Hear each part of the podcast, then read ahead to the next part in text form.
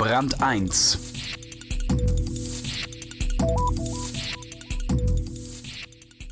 Sie kennen den immer gern genommenen Satz neuer Manager. Ich bin nur so gut wie meine Mannschaft. Doll. Aber wer sorgt denn für die richtige Mannschaft? Das ist nämlich eine Kunst für sich, die längst nicht alle Personalchefs beherrschen. Jens Bergmann über alte und überholte Anwerbungsrituale, falsche Prioritäten und Ausnahmen, die zur Regel werden sollten.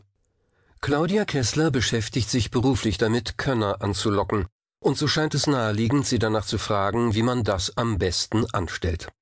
Nur liefert sie leider keine knackige Antwort.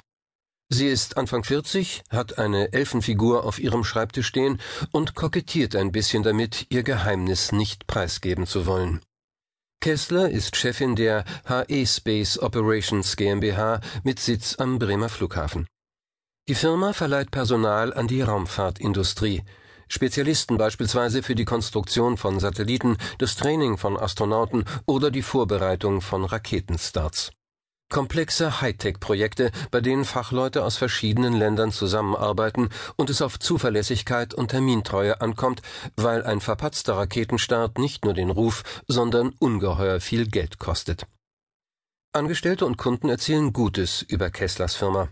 Jüngst wurde sie von dem ebenfalls in Bremen ansässigen Unternehmen Astrium, das die Ariane-Rakete baut, als Master Supplier ausgezeichnet also als Premium-Lieferant, was, da es um Menschen geht, sonderbar klingt, Kessler aber trotzdem freut.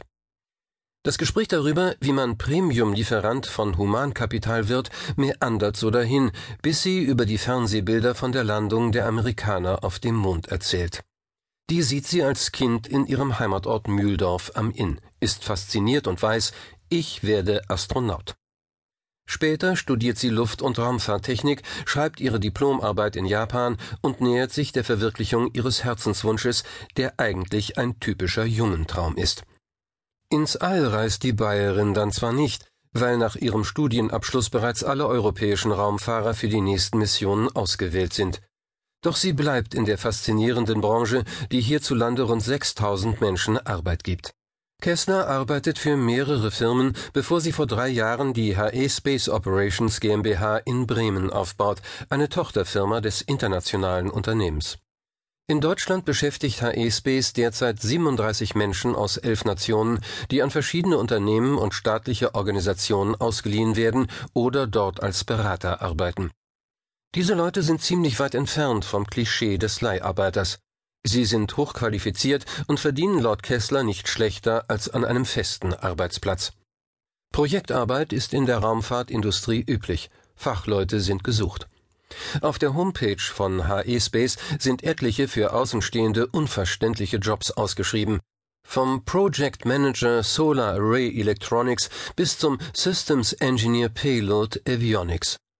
Damit ihr kein potenzieller Kandidat durch die Lappen geht, pflegt Kessler ihre Kontakte in der Branche. Dazu gehören alle Fakultäten für Luft- und Raumfahrttechnik. In der Regel bleiben die Mitarbeiter zwei bis drei Jahre bei ihr, übernehmen dann einen festen Job oder orientieren sich anders. Das ist normal. Nicht normal ist Kesslers Anspruch, dass die Mitarbeiter nach ihrer Zeit bei uns besser sind als zuvor. Zu diesem Zweck hat sie unter anderem ein Mentorenprogramm eingerichtet. Erfahrene Kollegen geben ihr Wissen an weniger Erfahrene weiter. Kessler und